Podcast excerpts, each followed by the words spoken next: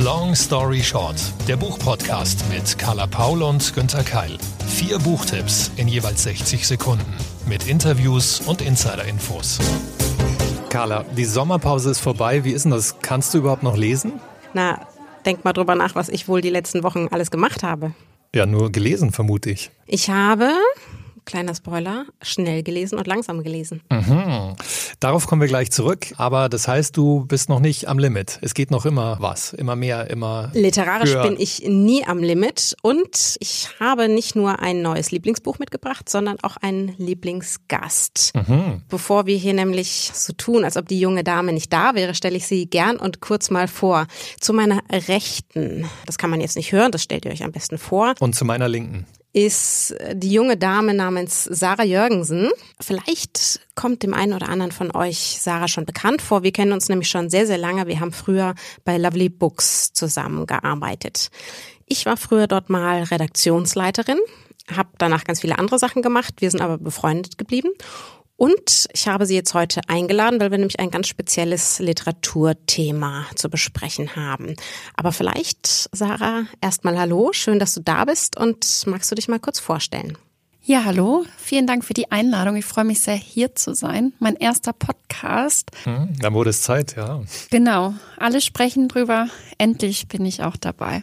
Ich bin bei Lovely Books nach meiner Werkständenzeit mit Carla zurückgekommen und leite dort jetzt das Content-Team seit etwas über zwei Jahren. Und wer Lovely Books nicht kennt, wir sind eine Online-Buch-Community. Wir bezeichnen uns gerne als Treffpunkt für Leserinnen, Autorinnen, Verlage, Bloggerinnen, alle, die Bücher lieben, das Lesen lieben. Und wir sind relativ groß, kann man schon sagen, in Deutschland mit anderthalb Millionen monatlichen Aufrufen. Und unser Herzstück sind eigentlich die Buchverlosung und die Leserunden und das Rezensieren. Also der gemeinsame Austausch über Bücher, über das Lesen, der steht im Mittelpunkt unserer Plattform. Lovely Books ist ja nicht nur inzwischen ganz groß, sondern das kann man ja auch mit ein bisschen Stolz sagen, auch die größte deutschsprachige Plattform überhaupt. Als nächstes kommt international Goodreads und du bist aber nicht nur eben, arbeitest nicht nur bei Lovely Books, darüber reden wir gleich noch, ähm, sondern bist auch selber natürlich wahnsinnig eifrige Leserin und auch Autorin. Wir haben dich nämlich gerade aus dem Dänemark-Urlaub geholt, wo du dein zweites Buch geschrieben hast.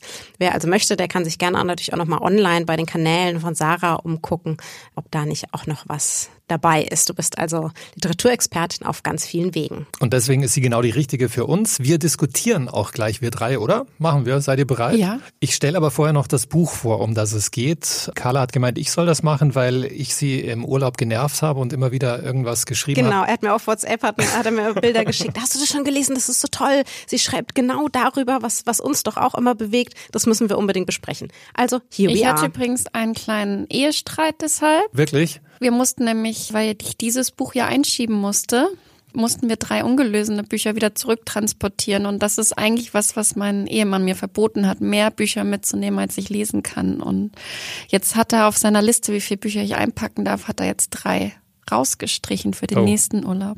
Das ist schlimm. Wir entschuldigen uns Wir ganz werden die offiziell. Verantwortung selbstverständlich übernehmen. Auch der Vorwurf, der immer wieder kommt, natürlich unserem Podcast gegenüber, dass, dass Menschen, seit es den Podcast gibt, sehr viel Geld in Buchhandlungen lassen. Auch das geht natürlich voll auf unsere Kappe. Ja, wir nehmen die Verantwortung an und ich habe für euch jetzt die 60 Sekunden Long Story Short. Marion Wolf, schnelles Lesen, langsames Lesen aus dem Penguin Verlag, übersetzt von Susanne Kuhlmann-Krieg. Was passiert mit uns, wenn wir immer weniger gedruckte Bücher lesen und immer mehr auf Smartphones, Tablets und am Computer? Das ist das Thema der amerikanischen Wissenschaftlerin Marianne Wolf. Sie ist Professorin für kindliche Entwicklung sowie Kognitions- und Literaturwissenschaftlerin. Wolf forscht und lehrt über die Auswirkungen des Lesens aufs Gehirn. Die Wissenschaftlerin untersucht vor allem den aktuellen Wechsel von der alphabetisierten, druckbasierten Kultur zu einer viel schnelllebigeren digitalen Bildschirmkultur. Sie zitiert Studien, Schriftsteller und Philosophen und sie kommt zu klaren Schlüssen. Das Bildschirmlesen verführt zum Querlesen, schreibt sie, zum Überspringen und flüchtigen Lesen. Es bleibt oberflächlich und birgt viele Gefahren. Für jeden von uns und für offene demokratische Gesellschaften. Trotzdem verurteilt Wolf nicht die Digitalisierung, aber sie stellt intelligente Fragen, über die wir diskutieren sollten. Dann lass mal diskutieren. Ich war ja nicht ganz so begeistert wie du. Das liegt aber auch einfach daran, dass ich mich jeden Tag eigentlich sehr ausführlich mit diesem Thema auch beschäftige. Ich lese auch viele Studien davon. Ich finde, Marian Wolf erklärt es sehr populärwissenschaftlich, also sehr angenehm zu lesen. Man kann ihr gut folgen, man versteht auch sofort, wenn sie, sie erklärt ja ganz viel, was im Gehirn dabei passiert, die, die wissenschaftlichen Prozesse. Das gelingt ihr, finde ich, sehr, sehr gut und auch unterhaltsam. Ich frage mich nur, und jetzt? Mhm. Also gibt es eine ganz konkrete Antwort, was ich sehr gut finde. Das ist sogar eher am Ende des Buches. Sie sagt, wir sollten natürlich nicht die Digitalisierung verteufeln, wir sollten aber ganz konkret die alten Lesetechniken weiter lehren. Und das ähm, finde ich ist sehr überzeugend, dass sie sagt, nee, nicht zurück nur zu den alten, aber die auf jeden Fall beibehalten. Das fände ich schon ganz gut, um eben das, was sie beweist, was die alten Techniken mit uns machen und was uns das für Fähigkeiten gibt, auch wirklich zu bewahren. Was meinst du, Sarah? Ich muss erst mal sagen, dass ich es zwischendurch ein bisschen lustig fand, weil ich ausgerechnet dieses Buch nun im Urlaub digital gelesen habe. Sehr schön. Und dann natürlich an der einen oder anderen Stelle schmunzeln musste. Was mir sehr gut gefallen hat an dem Buch ist, dass sie komplexe Themen sehr gut erklären konnte, wie Carla auch schon gesagt hat, dass sie dafür auch mit einer tollen Bildsprache arbeitet. Das ist etwas, was mich sehr anspricht, dass es tolle Metaphern gibt, Beispiele, die dann auch unterhaltsam die Wissenschaft erklären. Also mir haben eigentlich die wissenschaftlichen Teile, weil ich mich auch nicht ganz so viel wie Carla damit auseinandersetze, das war eigentlich mein Lieblingsteil. Sich wirklich nochmal vor Augen zu führen, was beim Lesen in einem Menschen passiert, im Gehirn und wie das sich dann aufbaut von Buchstaben zu Worten, zu Sätzen, was dann die eigenen Erfahrungen und Assoziationen mit dem Leseerlebnis zu tun haben. Und das sind die Dinge, die mir sehr gut gefallen haben. Manchmal war es mir doch halt ein bisschen zu online-kritisch, also E-Book-kritisch, vorbelastet, soziale Medien kritisch. Das ging manchmal zu sehr in die Richtung entweder oder. Mhm. Am Ende ging es ein bisschen mehr in die Richtung miteinander, aber dazwischen dachte ich, uch, das, da bin ich immer so ein bisschen skeptisch, wenn das so gegeneinander ausgespielt wird. Ja, das ging mir nämlich auch so. Ich schwankte so zwischen, zwischen Begeisterung und Schuldgefühlen. Nun bin ich ja eben auch jemand, der das, und das ist, beweist ja auch dieser Podcast, die das täglich miteinander verbindet. Und für mich fließt das, fließt das alles ähm, ineinander. Und ich muss mir natürlich auch eigentlich keine Vorwürfe machen. Wir lesen hier wahnsinnig viel. Trotzdem, Günther, hast du nach der Lektüre für dich im, im privaten oder im beruflichen irgendwas umgestellt? Umgestellt nicht, aber mir ist nochmal das bewusst geworden, was ich auch schleichend seit Jahren feststelle an mir, dass mein Leseverhalten sich auch geändert hat und dass ich auch weniger Lust habe, als vor ein paar Jahren noch längere Texte, dickere Bücher zu lesen. Und Marian Wolf macht das im Buch ja auch ganz toll, dass sie mal ein Experiment macht und versucht, Hermann Hesses Glasperlenspiel nochmal zu lesen. Und sie scheitert selbst. Und das ist bei mir wirklich so, das stelle ich eben schon länger kritisch fest. Und da passe ich jetzt seitdem noch mehr auf, dass ich mich ermahne beim Lesen, ein bisschen ruhiger zu lesen, ein bisschen klarer. Ähm, wir alle drei hauen ja die Dinger weg, oder? Also es ist ja Wahnsinn. Ja, ja. ja, also das ist auch, dass ich selbst weiß, dass ich, glaube ich, zum Teil auch einiges relativ quer lese, unbewusst. Also weil ich es einfach, vielleicht auch weil ich es toll finde, dass ich so schnell wie möglich einatmen möchte und dann natürlich auch gerne was Neues anfange und dass ich glaube, das ist schon so ein Problem auch in so ein bisschen in der Buchbubble, dass da dass es da wie so kleine Wettbewerbe auch gibt, wer hat am Ende des Jahres den größten Stapel weggelesen. Und ich glaube, dass das schon ein toller Ansatz ist, sich darüber Gedanken zu machen, ein einzelnes Buch intensiver zu betrachten. Die hat das gar nichts äh, gebracht in der Richtung, Carla? Ich achte da eh schon sehr drauf. Also ich bin jemand, der auch das eigene Verhalten sehr trackt und immer überprüft, was, was, also ich notiere mir zum Beispiel auch jeden Tag, was mache ich von Stunde zu Stunde, wie viel Zeit verbringe ich mit was, ähm, um, um da ein bisschen Überblick zu haben, dadurch, dass ich eben immer so springen muss und dass ich meine Prioritäten bewahre was ich wichtig fände, ist eben dieser Ansatz, dass nochmal klar wird, wie wichtig das für unsere Bildung ist. Und weltweit ist ja ganz klar einfach, dass das Bildung mit eines der wichtigsten Güter ist. Wir wissen, was passiert, wenn, wenn wenig Bildung vorhanden ist, wenn die Aufklärung fehlt, wenn wir auf Fake News reinfallen, dass, dass es dafür definitiv wichtig ist. Also da geht es ja gar nicht nur ums belletristische Lesen, sondern auch tatsächlich eben wie Kinder, wie Jugendliche aufwachsen, wie sie Texte beurteilen, mit einer Mischung aus Medienkompetenz, dass wir auch weiterhin lernen, Text überhaupt einzuschätzen. Und dafür braucht man Fokus, dafür braucht man Zeit, dafür braucht man viel Übung.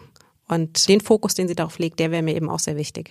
Es kann natürlich wirklich sein, dass Leute wie wir und viele, die uns zuhören, sowieso in dieser Blase sind und wir haben schon die Aufmerksamkeit, Carla, da stimme ich dir auch zu, dass da dieses Buch vielleicht gar nichts Neues erzählt. Aber was meint ihr, ist es nicht so, dass man es nicht oft genug sagen kann, auch von wissenschaftlicher Seite aus? Also, dass man es immer wieder tun muss und wir in die Öffentlichkeit gehen müssen und sagen müssen, Leute, das ist wichtig, bleibt dabei, versucht es. Ja, also definitiv. Also wir machen das ja eh den ganzen Tag. Wir haben uns das eh hinter, hinter die Ohren geschrieben sozusagen. Dafür stehen wir täglich auf. Aber man darf das auch nicht unterschätzen. Wenn man sieht, wie viele Menschen sich auf, auf Instagram, Bookstagram austauschen, wie viele Booktuber es gibt, wie, wie viele Menschen auf Facebook ihre Bücher tauschen, wie sie in Buchhandlungen gehen oder Fotos posten zum, zum Beispiel Indie Book Day oder eben auch bei Lovely Books. Du erlebst das ja auch den ganzen Tag, Sarah, wie sich Menschen eben da austauschen, weil sie zum Beispiel halt im eigenen Umfeld keine Leser finden. Genau, also das ist ein ganz wichtiger Aspekt, den unsere Leserinnen immer wieder ansprechen, dass sie dankbar sind für die Online-Möglichkeiten, die halt für sie eher ein Vorteil sind. Viele sagen, ich habe so viele Freundinnen, aber die lesen gar nicht alle unbedingt so viel wie ich oder gar nicht so reflektiert. Die haben nicht das Bedürfnis, darüber zu sprechen, Bücher zu kritisieren, sich auszutauschen, neue Tipps zu bekommen. Und deswegen ist so eine Plattform wie bei uns bei Lovely Books eigentlich so ein Zuhause für alle Menschen, die die Bücher lieben und die halt auch eigentlich das bietet, was auch Marion Wolf anspricht, dass man dort sein eigenes Leseverhalten reflektieren kann Dadurch, dass man zum Beispiel an einer Leserunde teilnimmt, setzt man sich sehr intensiv mit dem Buch auseinander, aber auch mit den eigenen Eindrücken, hört kritische Stimmen, die das ganz anders betrachten als man selbst. Und ich glaube, dass das dadurch auch eine wirklich eine Bereicherung ist und dass unsere Nutzerinnen eigentlich vieles umsetzen von dem, was Marion Wolf sozusagen fordert oder sich wünscht oder kritisiert. Absolut, glaube ich auch, ja. Ja, das ist ja eigentlich so eine digitale Umsetzung des klassischen Lesekreises, wo man früher vielleicht in die Buchhandlung gegangen ist und sich wirklich nochmal und das finde ich ja gerade das Schöne, du spiegelst ja den Text, wenn du mit anderen nochmal diskutierst, was wir hier auch machen. Man erfährt nochmal eine andere Sichtweise, man entdeckt nochmal was Neues am Text. Das wird einfach online sozusagen übertragen und, und ist zeit- und ortsabhängig. Ich finde das sehr praktisch. Muss ich auch eben Marion Wolf ein bisschen widersprechen. Wenn man möchte, kann man da auch sehr, sehr viel Gutes drin sehen. Aber es, es wäre uns natürlich ein Bedürfnis, dass vielleicht der ein oder andere über dieses Buch dann auch das Lesen wieder für sich selbst entdeckt. Das war ein sehr schönes professorales Schlusswort sogar schon zu dieser Diskussion, Carla.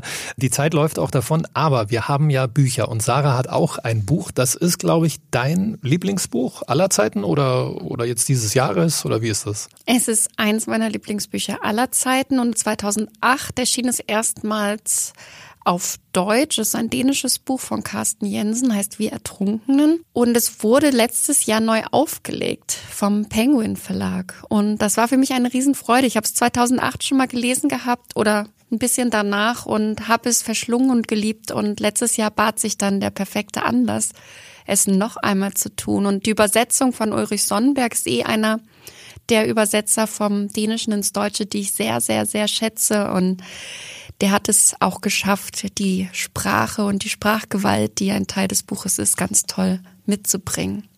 Dann sind wir gespannt und der erste Gast in unserem Podcast pitcht jetzt 60 Sekunden Long Story Short. Im dänischen Schifffahrtsmuseum las ich das Zitat des griechischen Philosophen Anarchis. Es gibt drei Arten Menschen, die Lebenden, die Toten und die Seefahrer. Parallel dazu las ich zum zweiten Mal wie Ertrunkenen. Der Roman begleitet die Menschen des Seefahrerorts Marstall von 1848 bis 1945 auf der Ostseeinsel Äry und ist zugleich Chronik und eine Sage über Dänemark und die damalige Welt. Wir Leserinnen begleiten jungen Männer Marstalls, die zum ersten Mal zur See aufbrechen. Die erfahrenen Seebären. Wir durchleben Abenteuer auf allen Weltmeeren, Stürme, Schiffskatastrophen und plötzliche Tode von Menschen, die auf der See zurückbleiben. Wir erleben auch die Frauen, Mütter, Alten und Kinder, die zu Hause zurückbleiben, ausharren und nicht wissen, ob ihre Lieben irgendwann zurückkehren. Wir tauchen ein in die Ozeane mit all ihrer Schönheit wie Brutalität. Carsten Jensen erzählt mit einer unbändigen Lust und die Nachdrücklichkeit des Romans mit all seiner Gewalt, Grausamkeit, Hoffnung und Liebe, lässt einen bisweilen atemlos zurück und zwang mich, mich vollkommen der Geschichte hinzugeben. Günther, du kennst mich. du bist begeistert, ich sehe es dir an, klar.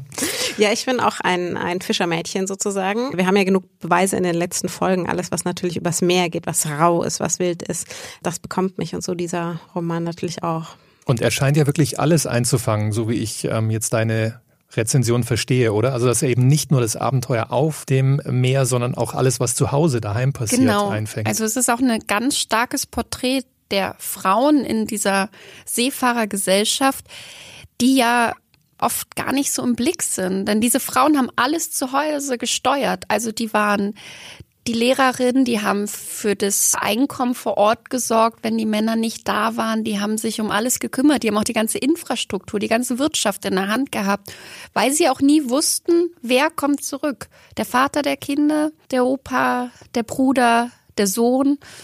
Und das hat mir sehr gut gefallen, auch diese Perspektive zu erleben.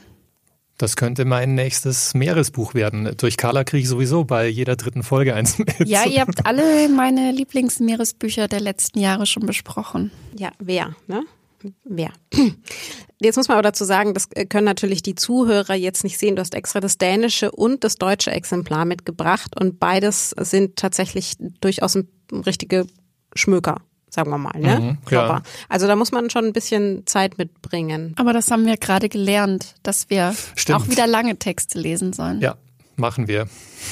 Sarah erinnert uns schnelles Lesen, langsames Lesen und vor allen Dingen gern lesen. Und wenn ihr Lust habt, dann meldet ihr euch danach bei Sarah auf lovelybooks.de und tragt auch eure Bücher da ein.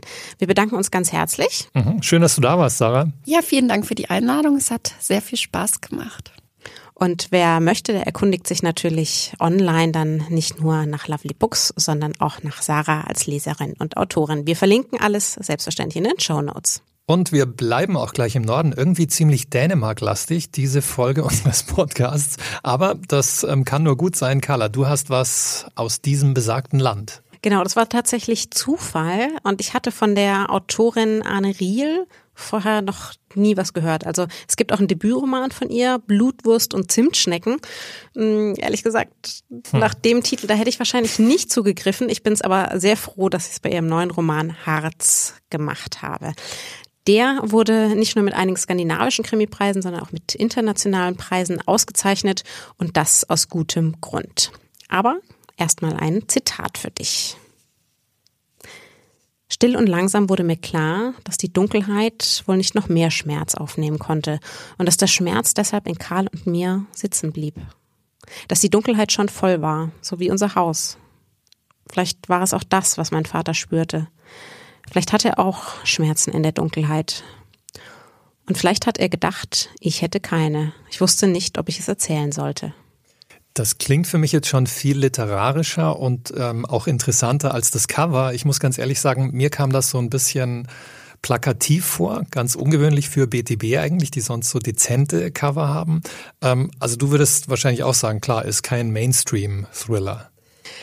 Überhaupt nicht. Ich hatte mich eigentlich gefreut. Das, du kennst es ja, wir, wir lesen ganz oft anspruchsvolle Literatur und dann brauche ich, das ist wie, wenn man eine Woche wirklich äh, feinstes Essen gegessen hat, dann darf es ruhig auch mal vielleicht der Döner sein. Und ich dachte, genau das ist jetzt für mich. Ich brauche was so zum schnell weglesen, was spannend ist, wo ich wirklich mal alle Emotionen weglassen kann, alles Nachdenken weglassen kann.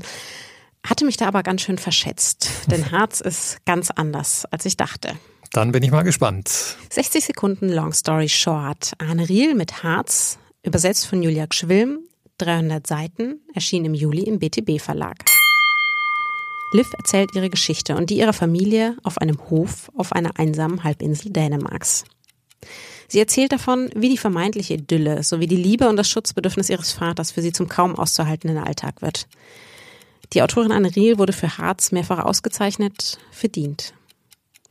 Ihr Thriller baut durch mehrere Perspektiven und vor allen Dingen die kindliche und ohne Schuldbedürfnisse belastete Sicht des Hauptcharakters Liv eine teilweise wirklich schwer erträgliche Spannung und Atmosphäre auf.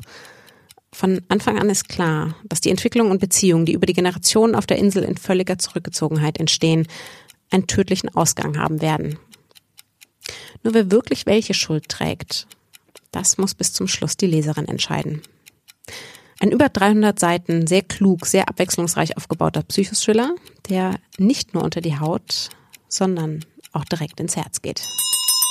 Puh, du sagst schwer erträgliche Spannung, aber überlebt hast du es ja trotzdem. Also man kann es lesen, ja?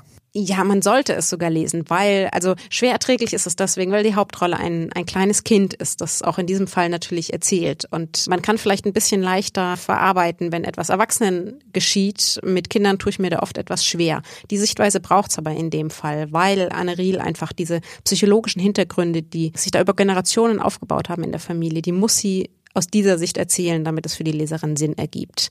Deswegen eine kleine Warnung, wer sowas nicht gut abkann, für den ist es vielleicht nicht das Richtige. Ich fand's grandios. Also ich hatte wirklich Gänsehaut dabei. Ich habe mich mehrmals innerlich gewunden, weil klar ist, wo es wo es hingeht und möchte das wirklich empfehlen und freue mich auf, auf viele weitere Bücher von Riel. Das hat sie grandios gemacht. Ich habe mich von Anfang an gefragt, warum heißt es eigentlich Harz? ja, es ist auch Harz auf dem Cover. Ich finde den Titel nicht unbedingt richtig gewählt, weil Harz nur eine eher passive Rolle im Buch spielt, auf die ich jetzt aus Spoilergründen nicht so richtig eingehen kann. Aber ich lasse die Zuhörerinnen mit diesem Bild, wofür man Harz in einem Thriller verwenden könnte, einfach mal allein. Mir kam gerade so ein Vergleich, ein Vergleichsgedanke, obwohl es von den Seitenzahlen nicht ganz stimmt wahrscheinlich. Du hast gerade gesagt, so über 300 Seiten. Andrea Maria Schenkel, die hat ja sehr kurze Romane geschrieben, so fast nur 150, 200 Seiten. Aber würdest du sagen, da gibt es Ähnlichkeiten? Ja, das ist es eben, weil man kennt natürlich den klassischen Whodunit, auch bei den Psychothrillern. Wir wissen, oh, ein Opfer ist vielleicht in Gefahr, irgendwer war es, wir ermitteln. So, hier ist es ganz anders. Wir wissen von Anfang an schon, schon was passiert. Das Kind erzählt uns das. Wir verfolgen eher den Weg, wie kam es eigentlich dazu. Und gerade, dass das meiste über den psychologischen Hintergrund abläuft, das ist ja auch sehr, wie es, wie es zum Beispiel Andrea Maria Schenkel in Tannöd gemacht hat. Die verschiedenen Beziehungen zwischen den Figuren, die schlussendlich zu diesem Mord geführt haben. Da kann man das sehr gut vergleichen, auch mit dem Stil, mit der Spannung, die da ist, hat mir hervorragend gefallen. Aber im Gegensatz zu unserem heutigen Gast möchte ich vielleicht nicht unbedingt auf eine einsame dänische Insel fahren danach. Ich stelle gerade fest, wir haben heute, glaube ich, nur Autorinnen im Podcast. Das müsste dich besonders freuen, oder? Selbstverständlich. Das soll heißen, ähm, du bringst mir auch eine mit? Genau, mache ich. Theresia Mora, kennst du ja sicher, hat unzählige Literaturpreise bekommen, aber zunächst mal nur ein Zitat vorab. Unsere Möglichkeiten sind mannigfaltig. Von hier aus könntest du in so viele verschiedene Richtungen losgehen. Du könntest tot sein bis zum Morgen oder reich oder beides. Eine Frau treffen, einen Mann, eine Person, die dir einen entscheidenden Hinweis gibt. Oder du könntest nach so vielen Begegnungen doch nur feststellen, dass du auf dich allein gestellt bist. Es beginnt und endet mit dir. Ich liebe Theresia Mora. Das sind so großartige Bücher natürlich der Inhalt, aber vor allen Dingen auch ihre Erzählweise. Also von daher kann ich es eigentlich gar nicht erwarten, tatsächlich, dass du mir den neuesten Roman pitch, den ich nämlich auch noch nicht gelesen habe. Schade, und ich habe gedacht, wir können jetzt richtig diskutieren drüber, aber egal. Dann hier die 60 Sekunden. Theresia Mora auf dem Seil aus dem Luchterhand Verlag. Sich durchschlagen, improvisieren, das Leben irgendwie auf die Reihe kriegen. Darum geht's in diesem brillanten literarischen Roman, der erst auf Sizilien spielt und dann in Berlin. Im Mittelpunkt stehen ein Onkel und seine Nichte, ein Aussteiger und eine Ausreißerin. Darius Kopp, ein IT-Experte, hat alle Ersparnisse und Versicherungen verloren. Er ist nach dem Tod seiner Frau um die Welt gereist und arbeitet nun als Pizzabäcker. Die 17-jährige Lore ist von zu Hause abgehauen und schwanger. Die beiden, klar, die passen überhaupt nicht zueinander, aber sie helfen sich, sie lernen voneinander. Theresia Moras Geschichte strotzt vor Virtuosität und Erzähllust und ihr unverwechselbarer Stil bleibt so überraschend wie das Abenteuer, in das ihre Figuren stürzen. Trotz des hohen Anspruchs bewahrt sich Mora eine erstaunliche Leichtigkeit und Lesbarkeit. Für mich ein großer Roman über zwei Außenseiter auf einer turbulenten Suche nach Würde und Sinn. Mich musstest du ja eigentlich fast nicht überzeugen. Ich bin ja grundsätzlich bei, bei ihr schon überzeugt. Allerdings so das Thema, ja, zwei Außenseiter, so richtig neu ist es nicht. Was macht das hier so besonders? Ihre Sprache, ihr Stil, wie ich gesagt habe. Also wie sie das komponiert. Ähm, sie klammert Gedankenfetzen zwischen Beobachtungen. Sie streicht Wörter aus. Also du liest ausgestrichene Wörter. Sie wechselt die Erzählperspektiven. Innere Monologe gibt's, reduzierte Dialoge auf ein Minimum. Also da passiert einfach wirklich was. Ich weiß nicht, Karin Köhlers Miroloy hast mhm. du vermutlich auch gelesen. Das ist so ein bisschen in dieser Art. Okay. Also du kriegst sehr viele verschiedene literarische ähm, Umsetzungen der Geschichte. Also es ist tatsächlich wieder die von ihr bekannte auch Sprachspielerei. Da merkt man auch, das ist wirklich ein ganz anderer Hintergrund als jetzt sagen wir mal ein belletristischer Durchschnittsroman. Das ist wirklich tatsächlich literarische Kunst bei ihr. Sie behandelt ja auch dieses, dieses Bruchthema, wie weitergehen. Mhm. Ist es eher hoffnungsvoll oder deprimierend? Zwischendurch könnte man vielleicht meinen, oh Gott, die beiden, die kriegen es überhaupt nicht mehr auf die Reihe. Aber ich habe schon das Gefühl, dass sie uns zeigen will, egal was das Leben mit uns macht, egal was passiert, welche Schicksalsschläge, welche Wendungen, man kommt durch, ja, man schlägt sich durch. Und dafür ist dieses ungleiche Paar ein sehr, sehr gutes Beispiel, dass man merkt, die lassen sich nicht unterkriegen und sie fangen immer wieder neu an und finden sich und finden irgendwo wieder eine Unterkunft. Und wenn es nur für ein paar Nächte ist. Also ein Buch, das vielleicht für den kommenden Herbst ganz gut geeignet ist, wenn man sich an einem nicht ganz so optimistischen Sonntag auf die Couch zurückzieht und dafür dann wieder umso besser gelaunt und motiviert in den Montag starten möchte. Das finde ich auch, ja. Und dazu spielt es ja zunächst auf Sizilien und da ist es noch schön warm. Später dann in Berlin ist nicht mehr so schönes Wetter. Von daher hast du recht, ja, Herbst passt. Leider, leider war es das für heute schon wieder. So viel Spaß es auch nach der Sommerpause gemacht hat. Long story short, vier Bücher, eine Sarah, eine Carla und ein Günther. Die nächste Folge gibt's in zwei Wochen. Und in dieser Folge, die folgt, das ist auch schön, gell? Die Folge, die folgt, da haben wir dann den Bestseller-Check, den du ja auch schon online angekündigt hast. Genau, also wer meine Kanäle online verfolgt, da fragen wir jetzt und in Zukunft immer mal wieder nach kleinen Specials für den Podcasts. Und wir hatten euch dort gebeten, abzustimmen über das Buch, das in der nächsten Folge eine Rolle spielen wird. Ich bin schon sehr gespannt. Die Links zu den besprochenen Büchern von heute, die findet ihr natürlich in unseren Show Notes. Zu Risiken und Nebenwirkungen lest den Klappentext und fragt eure Lieblingsbuchhändlerin und Buchhändler vor Ort. Wir freuen uns natürlich wie immer über eure Bewertungen und Feedback auf allen Plattformen sowie unseren sozialen Kanälen. Und das muss auch endlich mal gesagt werden, oder Carla? Ein großes Dankeschön an alle, die schon was Nettes geschrieben haben und auch die, die vielleicht was nicht so Nettes geschrieben haben. Das hilft natürlich auch, aber ich bekomme wahnsinnig viel Feedback in den Instagram Stories. Wenn ihr den Podcast hört, macht Screenshots, taggt uns, ladet es hoch, gebt uns Sternchen, bewertet uns. Also tatsächlich verfolgen wir das sehr und reichen das hier natürlich auch überall rum und geben ein bisschen damit an und freuen uns aber auch natürlich, wenn ihr Fragen oder Herausforderungen für uns habt für die nächsten Folgen. Long Story Short ist eine Kooperation zwischen Carla Paul, Günter Keil und der Verlagsgruppe Random House. Happy Reading! Fahrt ihr mich dann jetzt wieder nach Dänemark zurück? Ja, ein, ein Fliegen natürlich.